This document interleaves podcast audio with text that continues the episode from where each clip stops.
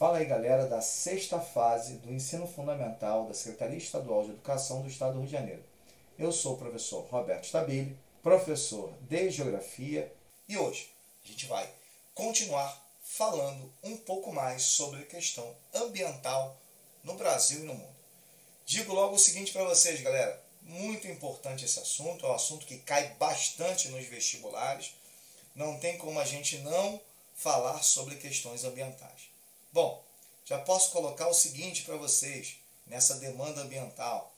Existem vários, mas vários aspectos importantes para a gente citar nessa questão que de hoje chama atenção no meio ambiente.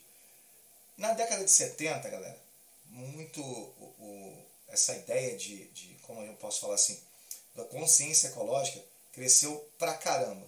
Né? Digo logo que cresceu demais nos últimos é, anos.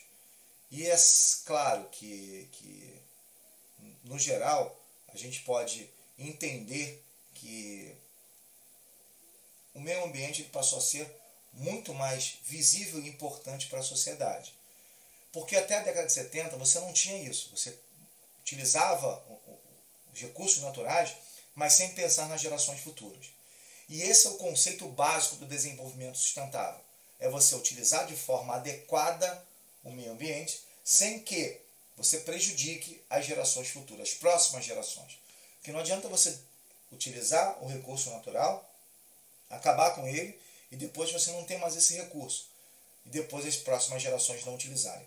Esse é o conceito básico de desenvolvimento sustentável que começou a ser disseminado na década de 80, mas foi concretizado mesmo aqui no Rio de Janeiro, na Eco 92, que foi a grande reunião ecológica que se discutiu uma série de elementos para tentar minimizar os impactos da sociedade sobre a questão ambiental. E aí se falou sobre pesca, se falou sobre desmatamento, se falou sobre biodiversidade, utilização da água e vários outros elementos. E eu acho que a gente tem que também entender essa consciência ecológica.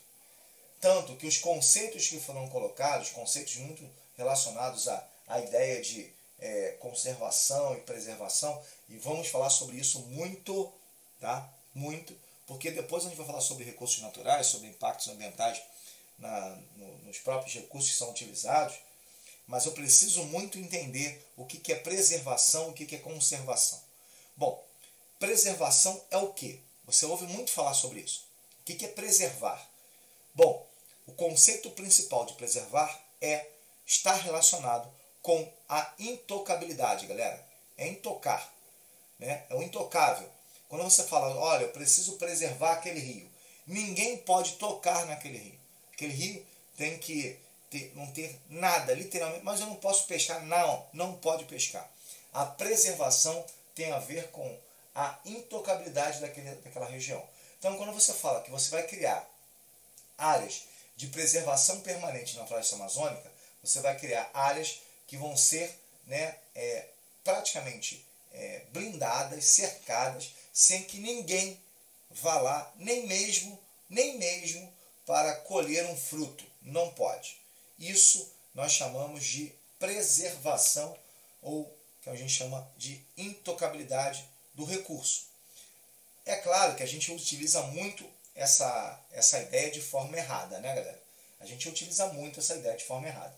Logo, né? Logo, a gente precisa entender que existem outros aspectos importantes e esses aspectos importantes estão ligados à conservação. Roberto, o que é conservar? Aí vem aquele conceito que eu falei antes do desenvolvimento sustentável. É você utilizar de forma adequada aquele recurso natural sem agredi-lo. Então, o termo mais correto que nós podemos utilizar quando falamos em termos de meio ambiente é a conservação, sim. Por quê? Porque, por exemplo, quando você tem um rio e você está pescando no rio, ah, não, eu estou pescando, mas eu estou pescando de forma sustentável. Ou seja, eu estou conservando esse rio. Por isso a gente chama de desenvolvimento sustentável. Essa seria a ideia fundamental e eu digo que é o termo mais utilizado hoje nessa questão ambiental e, de, e mais importante tá? para a gente colocar no nosso vocabulário, no nosso dia a dia. Galera, vamos continuar falando sobre o meio ambiente. e até o nosso próximo podcast.